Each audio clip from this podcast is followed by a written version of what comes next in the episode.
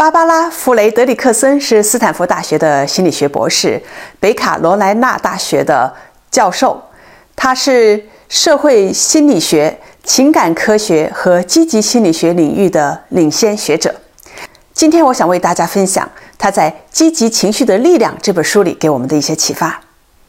第一。我们并不是因为生活圆满、身体健康才感受到积极情绪的，而是反过来，由衷的积极情绪啊，创造了圆满与健康的生活。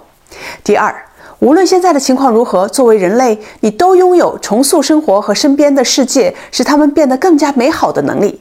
在你身上早已经存在了可以用来雕琢幸福生活的活跃因素了。第三。这种活跃因素啊是可以再生的。每当你需要更多的时候，你就可以得到更多。你是拥有一个随取随用的内在源泉。第四，但是大多数人目前的这个活跃因素的水平很低。如果不能够有一个建造一个更大的补给泉，那你就没有办法活出最佳的生活状态。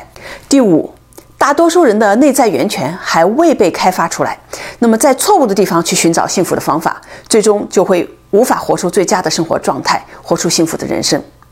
第六，芭芭拉认为，这个可以用来雕琢幸福生活的活跃因素就是积极情绪，是由衷的积极情绪。